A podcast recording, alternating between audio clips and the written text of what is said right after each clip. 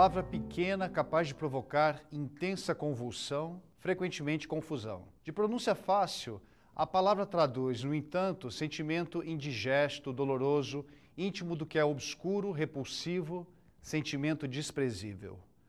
Ódio que tem se extravasado em manifestações de preconceito e intolerância a cidadãos estrangeiros numa Europa que atravessa a pior recessão dos últimos 70 anos.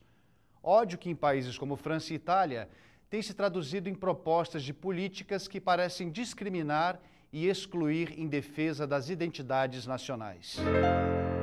Toda a história política, social, econômica, cultural da Europa, não só da Europa, do mundo todo, mas de maneira particular enfocando a questão da Europa, é uma história marcada pelo ódio, pela incompreensão, pelas guerras, pelas invasões, pelas disputas. A gente sabe muito bem disso. E essa maneira do desenvolvimento do ódio na história da Europa né, é um elemento profundamente marcante, não só em relação ao não europeu, mas também entre os próprios europeus. Aliás, ela é mais comum, né, do ponto de vista histórico, nas disputas e nas guerras entre os próprios europeus do que propriamente com o inimigo de fora. Inimigo de fora que, num, num, num primeiro momento, na, na, na, constituição da identidade europeia, que começa fundamentalmente eh, na história antiga, com essa base, com esse fundamento greco-latino, né? num primeiro momento ele é o persa. Gente lembra das guerras médicas. As guerras médicas é porque os gregos chamavam os persas de medos. As chamadas guerras médicas, guerras pérsicas ou guerras greco-persas foram conflitos entre povos gregos e o Império Persa pelo domínio da Jônia. Embora colonizada pelos gregos, essa região da Ásia Menor fora dominada pelos persas em seu movimento de expansão rumo ao Ocidente.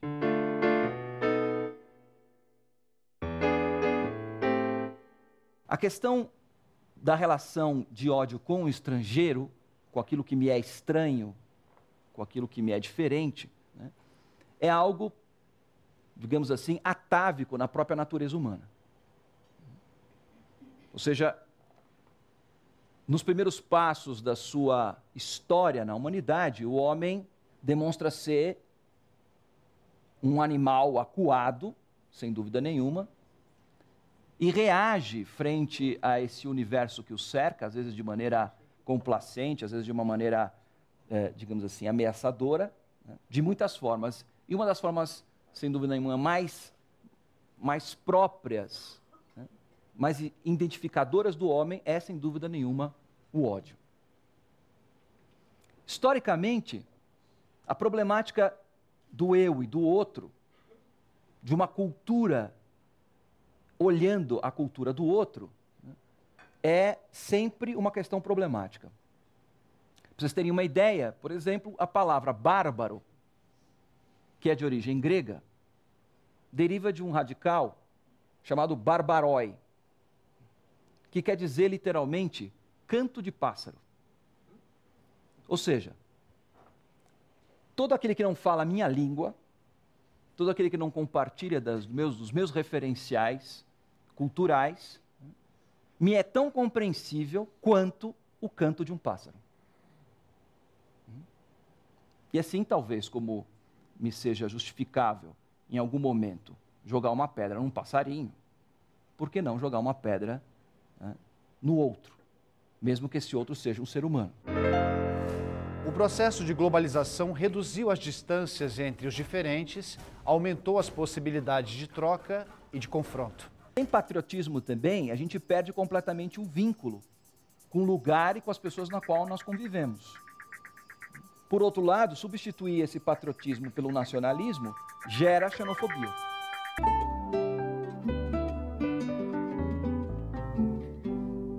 Grupos xenófobos devem crescer ainda mais. Diz 25 imigrantes ilegais são encontrados mortos em barco Sarkozy expulsa. Em Florença, homem atira em imigrantes senegaleses. Pelo menos seis pessoas morreram na manhã desta quarta-feira. Pela nova lei de imigração em vigor na Espanha, grupo xenófobo, a violência contra estrangeiros cresce em oito países europeus. E quando eu falo de xenofobia, de novo, a gente está né, se dialogando com os gregos. Xenos, o outro, o estrangeiro, o de fora. Fobe, fobia, medo. O medo do outro, o medo do estrangeiro. Xenofobia, o medo do outro, do estrangeiro. Estará o patriotismo na raiz da xenofobia? Será que é este sentimento de orgulho e amor à pátria que justifica atitudes violentas contra aquele que não é entendido como um filho legítimo? Patriotismo é uma questão controversa. Né? Num primeiro momento, se você considerar patriotismo como amor à pátria, né, é, podemos pensar numa questão efetivamente é, positiva. É, não temos que ser preconceituosos no sentido de que a gente fomente amor pelo lugar onde a gente vive, com as pessoas que a gente convive. Né? Isso é uma coisa extremamente positiva. O problema é quando esse é, patriotismo se torna nacionalismo. Né? Pátria é uma relação interessante, é um termo uh, que está uh, voltado fundamentalmente até com o termo pater, em latim, pai. Né? Então, é, pressupõe uma certa familiaridade. Né? Essa familiaridade é uma aproximação, pressupõe um, um, conhecimento, uma intimidade, e é natural que quanto mais a gente se aproxime das coisas ou das pessoas, e mais a gente as conheça, e mais as aceite, né? mais a gente as ame. Nacionalismo, né? que eu acho que é uma questão um pouco. Eu, não acho que as pessoas se tornam xenófobas por patriotismo. Eu acho que o nacionalismo acaba sendo um fomentador muito mais. Porque nação é um, um pressuposto muito mais abstrato. Vem de nação. A nação é, é um construto. Né? Geralmente encampado, desenvolvido pelo Estado. De maneira que ela é uma ideia. Ela não está concretizada, por exemplo, Geralmente a ideia de pátria está concretizada em coisas muito, muito palpáveis, né? como ah, os acidentes geográficos, como os costumes, os hábitos, as pessoas, a língua. São coisas palpáveis, concretas. Agora, nação é um construto. Né? É que a gente, eh, dentro do, do, do pressuposto, quer dizer, a nação, é é, a ideia de nação é uma, é uma criação moderna, né? E, e a modernidade, é, ela tem essa um, característica é, de tentar achar que o mundo que a gente concebe aqui na cabeça é melhor do que o mundo que a gente vive. E nesse sentido, então, você substitui pátria por nação. E a partir do momento que você substitui pátria por nação, você tem que estabelecer todo um critério e todo uma, um arcabouço ideológico né, no qual os elementos com, qual você, com que você comunga com os outros são elementos que você tem que enfiar goela abaixo. Não são elementos que nascem e se desenvolvem de maneira espontânea, não. São elementos da qual, por isso, por exemplo, a escola pública é uma invenção da nação. Não estou fazendo propaganda contra a escola pública, mas é uma, uma dos, dos, dos, elementos históricos pelo qual gerou o nascimento da escola pública, que aqui no Brasil não funciona dessa forma, né? mas em gênero geral na França, né? e na Europa funciona assim, é criar, desenvolver e incutir uma ideologia nacionalista. Que durante todo o século XIX e século XX foi importantíssimo. E que gerou o que aconteceu. A Guerra Franco-Prussiana, a Primeira Guerra Mundial, a Segunda Guerra Mundial, e assim por diante. Quer dizer, as pessoas só iriam para o campo de batalha, só iriam se matar, né, na medida em que elas, desde pequenininha, fossem condicionadas a pensar de que o francês é melhor que o alemão, ou que o alemão é melhor que o belga, que o belga é melhor que o holandês. Senão as pessoas não, não se lançariam nessas guerras suicidas que, que, que a gente viu acontecer de forma pródiga no século XX. Então, é, é preciso distinguir, é preciso matizar um pouco melhor essa questão do, do, do patriotismo, porque é, sem patriotismo também a gente perde completamente o vínculo com o lugar e com as pessoas na qual nós convivemos. Por outro lado, substituir esse patriotismo pelo nacionalismo gera xenofobia. A noção de uma Europa unida, a noção de uma Europa é, do mercado comum europeu, como vocês sabem, é algo da segunda metade do século XX. Antes desse período, né, o que nós temos é tentativas de se pensar numa perspectiva de União Europeia quase sempre imposta pela força. Começando pela ideia do Império Romano, passando pela ideia do Sacro Império Romano Germânico, ainda na, na época da Idade Média, o Império Franco, né? o Império do Carlos Magno. Depois, mais adiante, mais modernamente, pensando, por exemplo, em Napoleão e, finalmente, Hitler. São todas tentativas de dar um conjunto, de dar uma identidade, uma unidade europeia em torno de um ideal comum, mas quase sempre imposto né, a partir de um determinado lugar, a partir de uma determinada pessoa, a partir de uma determinada nação. É claro que a Segunda Guerra Mundial trouxe uma lição, do ponto de vista histórico, muito traumática. Né? que obrigou, fundamentalmente, a se repensar toda a fundamentação dos princípios de convivência é, do âmbito continental e pensando até da perspectiva do âmbito da sobrevivência da cultura ocidental. Sem dúvida nenhuma, foi um aprendizado doloroso, mas que resultou efetivamente numa conquista que, antes da Segunda Guerra Mundial, ela era meramente teórica o concerto das nações.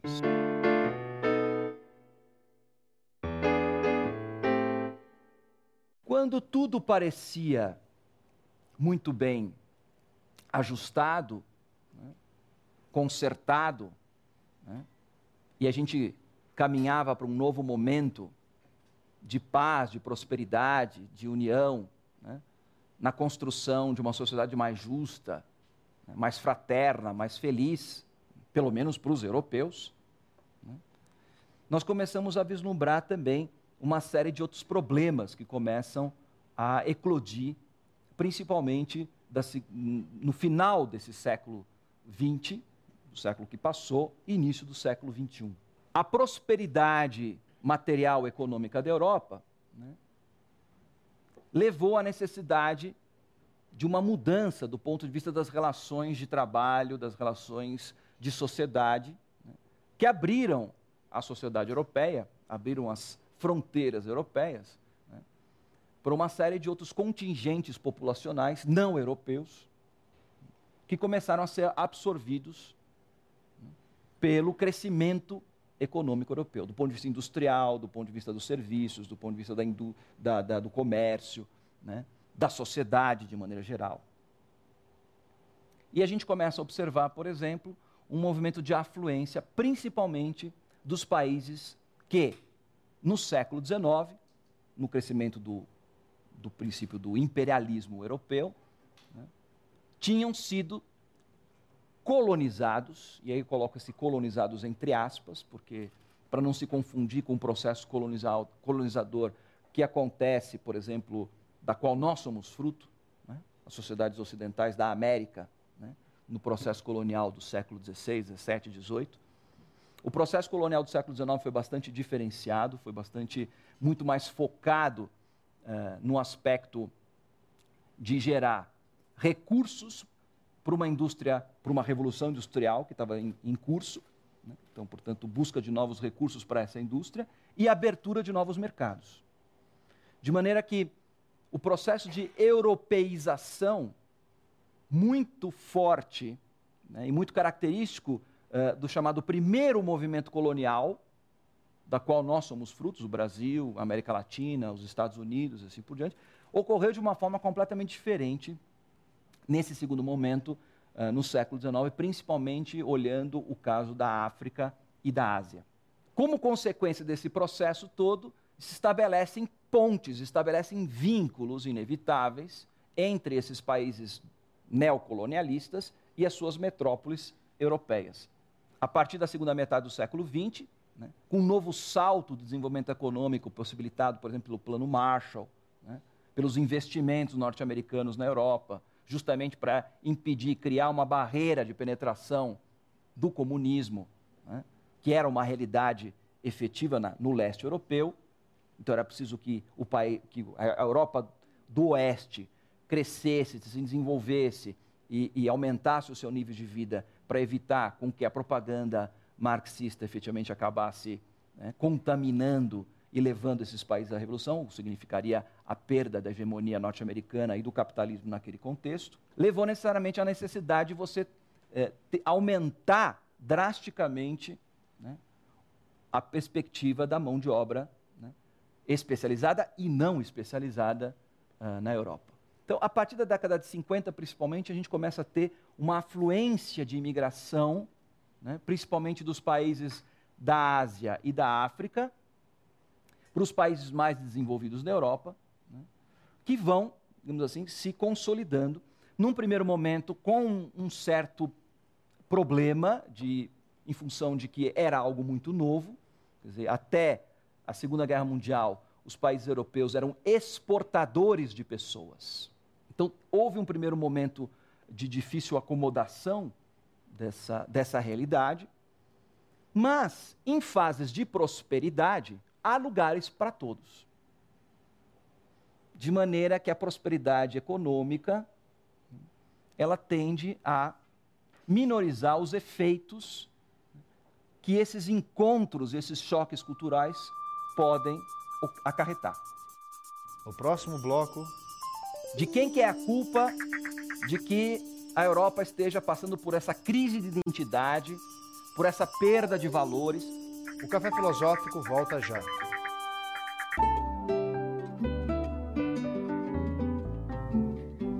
O ódio ao estrangeiro marca a história da Europa. História de disputas, de invasões territoriais, de guerras e de medo. A ideia de uma Europa unida através do mercado comum europeu e de uma moeda forte parecia apaziguar as relações entre diferentes. No entanto, estabeleceu-se a crise, não só econômica, mas também de identidade. E acirraram-se os ódios. Atualmente, talvez a gente esteja vislumbrando um, um momento bastante mais drástico nesse momento, mais do que talvez em outros períodos históricos. Quer dizer, essa questão um pouco do ódio ao, ao estrangeiro, né, a perseguição com o estrangeiro, é uma coisa que é, é, a gente observa, como eu já disse, não é nenhuma novidade, mas que nos últimos tempos né, vem tomando uma dimensão, uma radicalidade talvez inédita do ponto de vista histórico. E não é preciso fazer muito esforço para perceber que isso está ligado justamente ao momento traumático da crise europeia atual. Olhando assim do ponto de vista meramente político, social e econômico, as coisas parecem bem mais parece simples. Simplesmente é isso, quer dizer, os europeus estão atravessando uma crise, o desemprego está subindo, os estrangeiros ocupam as posições, os postos de trabalho dos próprios europeus, e é natural, então, que o europeu, que até então estava acostumado com um nível de vida, com uma certa, uma certa, um certo luxo até, né, do ponto de vista uh, do seu cotidiano, né, com as suas necessidades materiais, sociais, de saúde, né, de atendimento social, de segurança social atendida, nesse momento se vê numa situação de fragilidade. Então é natural né, que ele comece a culpar o outro, de maneira particular o estrangeiro, porque quando você olha numa cidade como Paris, ou como Londres, ou como Berlim, e você é, não precisa fazer muito esforço para perceber que são cidades cosmopolitas onde grande parte da população é de origem estrangeira. Porém, se a gente começa a analisar um pouco mais profundamente, a gente vai perceber que a situação é um pouco mais complexa do que parece. Como já dizia Shakespeare, há muito mais entre o céu e a terra do que a nossa vã filosofia pode imaginar. Nem sempre as manifestações de ódio têm como alvo o estrangeiro. Um exemplo disto é o atentado ocorrido na Noruega em 22 de julho de 2011. Uma, um desastre, uma coisa chocante, até porque efetivamente uma coisa inédita naquele país. E ao observar também que esse terrorista não se tratava de um estrangeiro. E o desconcertante nessa história toda é que o terrorista não era estrangeiro, mas era um norueguês, e o alvo do terrorismo não eram os estrangeiros, mas os próprios noruegueses. Uma das justificativas do jovem norueguês que, que cometeu esse ato de terrorismo era o fato de que ele estava se vingando daqueles uh, responsáveis do Partido Social Democrata que haviam criado essa situação na Noruega, que em última análise havia comprometido a própria identidade do país. Quer dizer, chega a ser de uma sofisticação do ponto de vista pragmático bastante, bastante impressionante. Quer dizer, matar jovens é, de certa forma, tentar impedir com que novas lideranças surjam.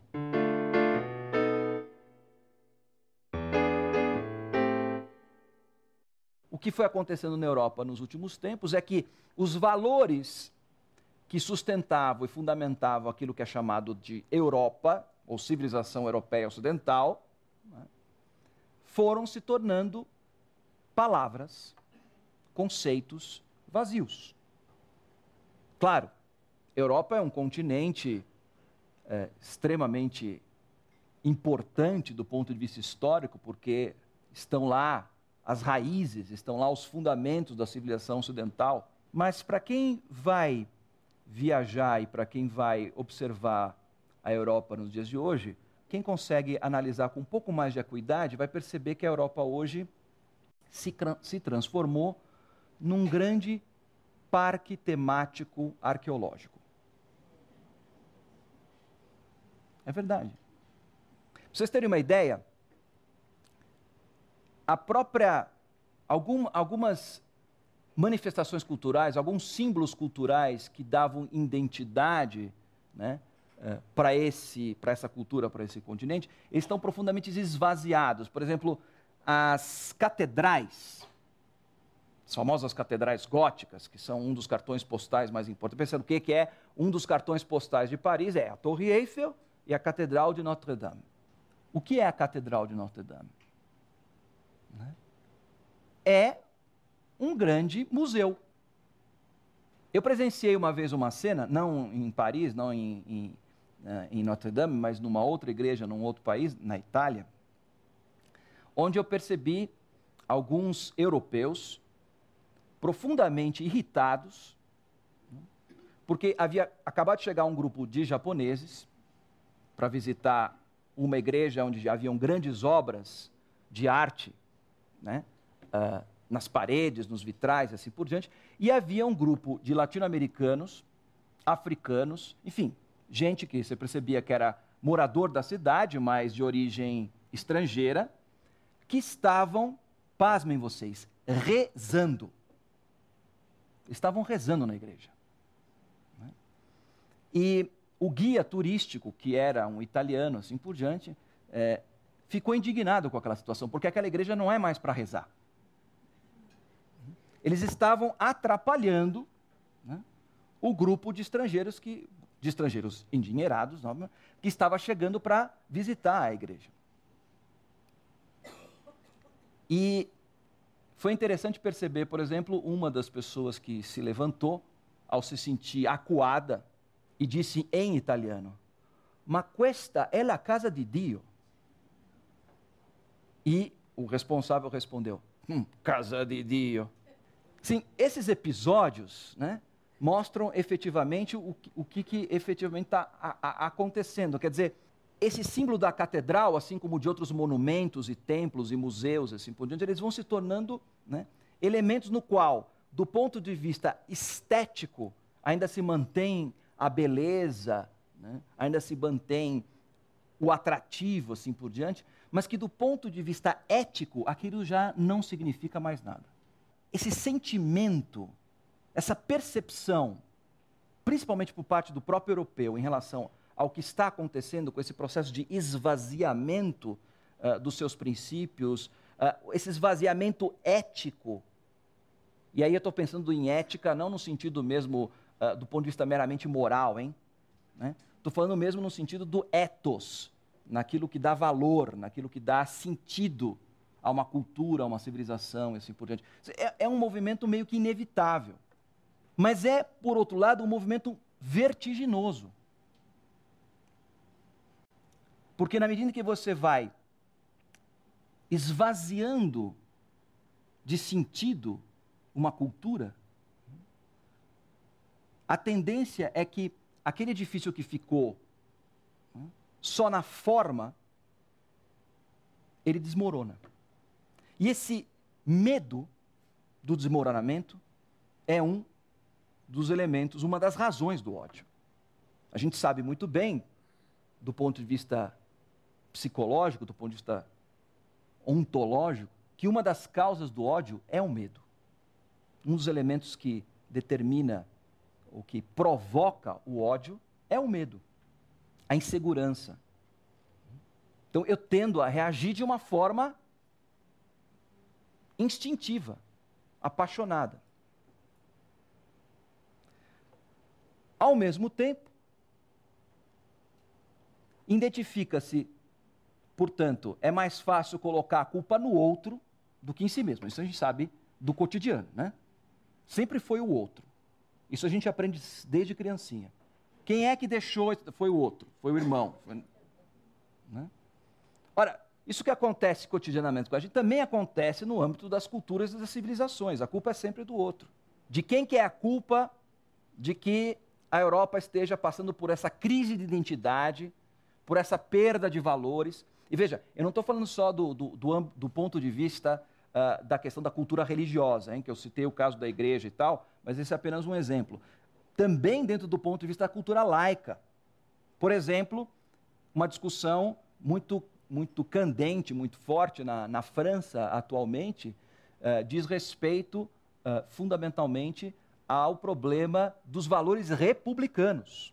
O fato, por exemplo, uh, de que os princípios da Revolução Francesa, da liberdade, da igualdade, da fraternidade, estejam em risco quando você está lidando com uma população estrangeira ou já francesa, porém de descendência árabe, por exemplo, cujos valores não coadunam com os princípios liberais democráticos. Um exemplo, o problema do véu na França. O problema, por exemplo, uh, da monogamia versus poligamia. O que está em questão não são tanto os valores e princípios religiosos, né, ou mais simbólicos no, no sentido mais tradicional, mas tem a ver fundamentalmente com esses outros valores e princípios considerados lá, que também que é uma construção europeia mais moderna. A gente pode dizer, por exemplo, o quanto ah, alguns jovens árabes na França né, poderiam chegar para um policial francês e, e, e dizer c'est la République. E o guarda dizer, República. Percebe? É a mesma ideia.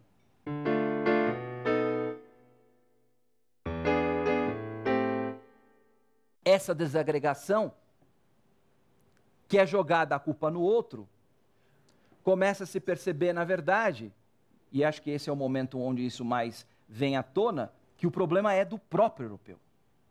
No sentido, efetivamente, de que quem colocou tudo isso em xeque foi ele mesmo, a partir do momento que se fez uma opção.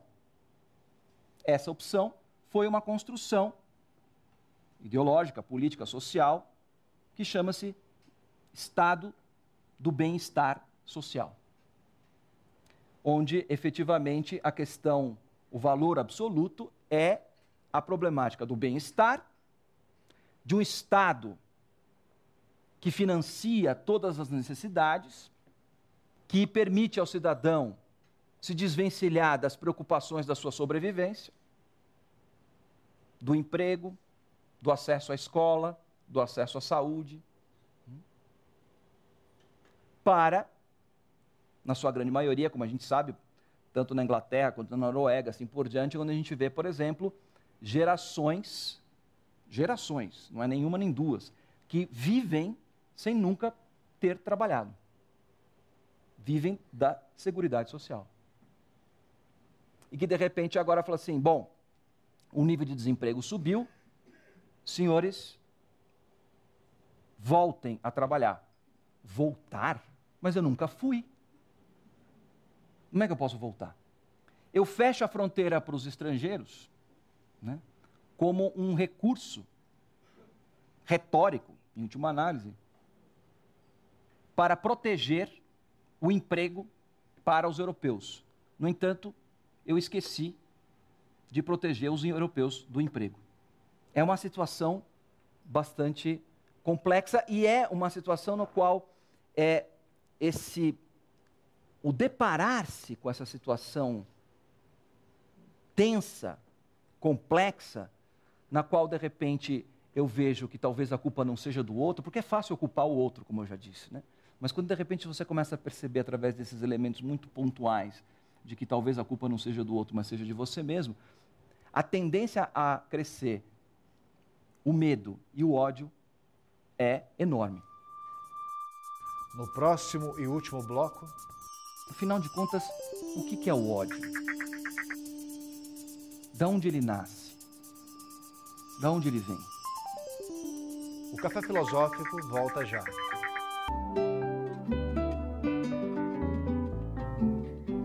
Constatando a presença histórica do ódio na Europa, não só ao estrangeiro, parece não haver possibilidade de eliminá-lo. Sentimento devastador indissociável ao ser humano. Mas não haveria mesmo uma solução para o ódio? Um antídoto? Afinal de contas, o que é o ódio? Da onde é que ele vem? O ódio é a antítese do amor? Ou não? Ao pensar na nessa provocação, nesse tema que me foi proposto hoje, eu me lembrei que não há muito tempo eu encontrei num livro por acaso, coisa de historiador, né? Estava lendo um livro do século IX. E um livro de um autor anônimo, na verdade era um romance em que a autora, que é uma historiadora, uma francesa, contava que encontrou um livro que de fato existe e que está uh, eh, na Biblioteca Municipal de Paris. Obviamente não acessível a todos, porque se trata de uma obra rara, né? cujo nome dessa obra é O Peregrino Interior, ou melhor dizendo, A Peregrinação Interior, que é um tema recorrente né, uh, dos manuscritos do século IX, X, XI, que foi justamente no período em que começou a se estabelecer as rotas de peregrinação na Europa. Roma, Santiago de Compostela e assim por diante. Este é um livro que, além do texto, traz uma série de iluminuras belíssimas. E eu me lembro que, ao folhear esse livro, comentado por essa historiadora, eu me, dei, me deparei com uma figura, porque esse peregrinador interior, ele vai encontrando ao longo do caminho uma série de personagens. Esses personagens são as virtudes e os vícios, as paixões né, e as virtudes. Quem o guia é a sabedoria. É um termo alegórico comum na Idade Média. Depois Dante Alighieri, por exemplo, vai retomar essa questão, porque Dante Alighieri na Divina Comédia faz justamente uma peregrinação pelo inferno, pelo purgatório, pelo céu, guiado, num primeiro momento, por um poeta chamado Virgílio, né, que vai fazendo com que Dante vá adentrando nos diversos círculos do inferno e assim por diante. Num determinado momento, esse peregrino se depara com uma figura jovem, um homem jovem, carregando um arco e uma seta, mas com uma peculiaridade ele está vendado. O peregrino pergunta para sabedoria: Mas sabedoria, esse não é o Eros, o Deus do amor? E a sabedoria diz: Sim. Mas por que ele está vendado? A gente poder chegar à conclusão: é porque o amor é cego? Não é. A sabedoria diz para ele: Cuidado, porque esse Eros vendado chama-se ódio. Me parece inusitado e ao mesmo tempo bastante interessante pensar a questão do ódio a partir dessa imagem. Geralmente a gente tende a pensar que o ódio é a antítese do amor. Não é assim. A antítese do amor o amor é uma paixão, assim como também o ódio é uma paixão. E se a gente for levar em consideração aquilo que traz o texto do peregrino interior, é a mesma paixão. É o mesmo personagem. Antítese do amor talvez seja a indiferença, que é o vazio, que é o nada. Portanto, de certa forma, se há ódio, ainda há esperança. Pode parecer um pouco drástico isso, mas de certa forma mostra que pelo menos onde ainda há ódio, ainda há paixão, e onde há paixão, ainda há vida humana. A questão é, o desafio é, como tirar a venda de Eros? Como fazer com que Eros, o amor, volte a enxergar?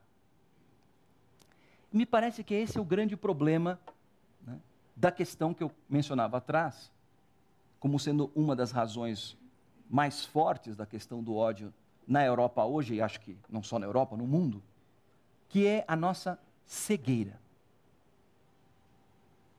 O amor cego causa tragédias, causa destruição, porque ele é o ódio. Tirar a venda significa um processo no qual de descoberta do outro. Mas não com esse discursinho pós-moderno, né, eh, da descoberta de um outro, que na verdade não é o outro, mas é a nossa projeção no outro.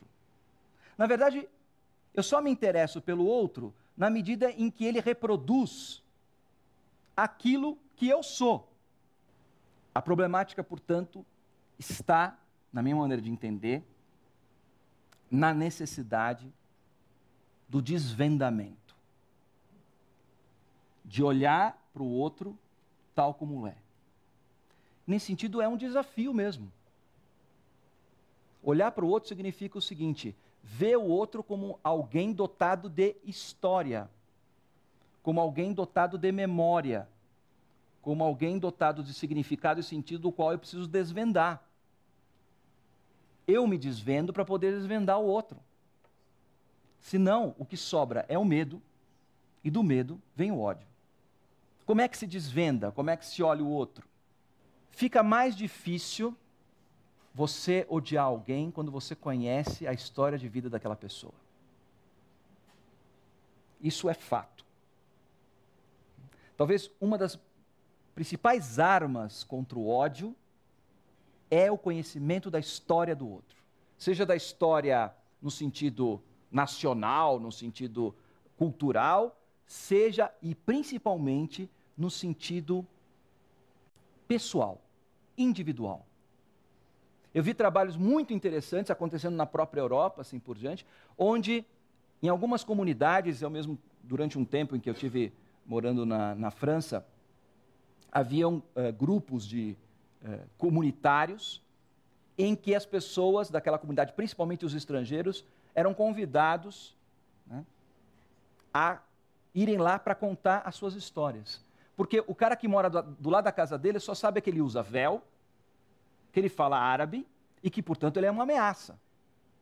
E as pessoas se surpreendem em saber que aquele cara, que pode ser a própria encarnação do Bin Laden, né, é uma pessoa que tem história, que tem vida, que tem sofrimentos, que tem desilusões, passa por dificuldades. Né? Por detrás do véu daquela senhora lá, tem uma história de vida né? sonhos, que às vezes podem ser os mesmos sonhos daquela outra europeia que mora do lado da casa dela. Então, essa abertura através da narrativa, através da arte, por exemplo, ou a gente se transforma todo mundo em grandes contadores de história, e eu estou falando contar história através do quê? De narrativa, de música, de fotografia, né? Então, eu acho mesmo, eu acredito no Dostoiévski, eu acho que a, a beleza vai salvar o mundo eu acho que a gente, a, a maneira, o antídoto do ódio é a arte, é a narrativa, né? é a contação de histórias. E agora já pontuando nos aspectos conclusivos, tem os europeus o direito de fechar suas fronteiras? Tem. Eu responderia com uma outra pergunta: devem fazê-lo? É bom fazer? Será que isso resolve o problema? Me parece que não. Neste café filosófico, o historiador Dante Claramonte Galian trouxe uma reflexão sobre o ódio na Europa. Ódio motivado pelo medo, pela ameaça de um outro, seja o outro um estrangeiro ou o próprio vazio, a falta de valores. Como possibilidade de desvendamento e combate a este ódio, ele propõe a arte e, fundamentalmente, o conhecimento da história do outro. O nosso programa fica por aqui mas você assiste esta palestra na íntegra no site da CPFL Cultura. Tchau.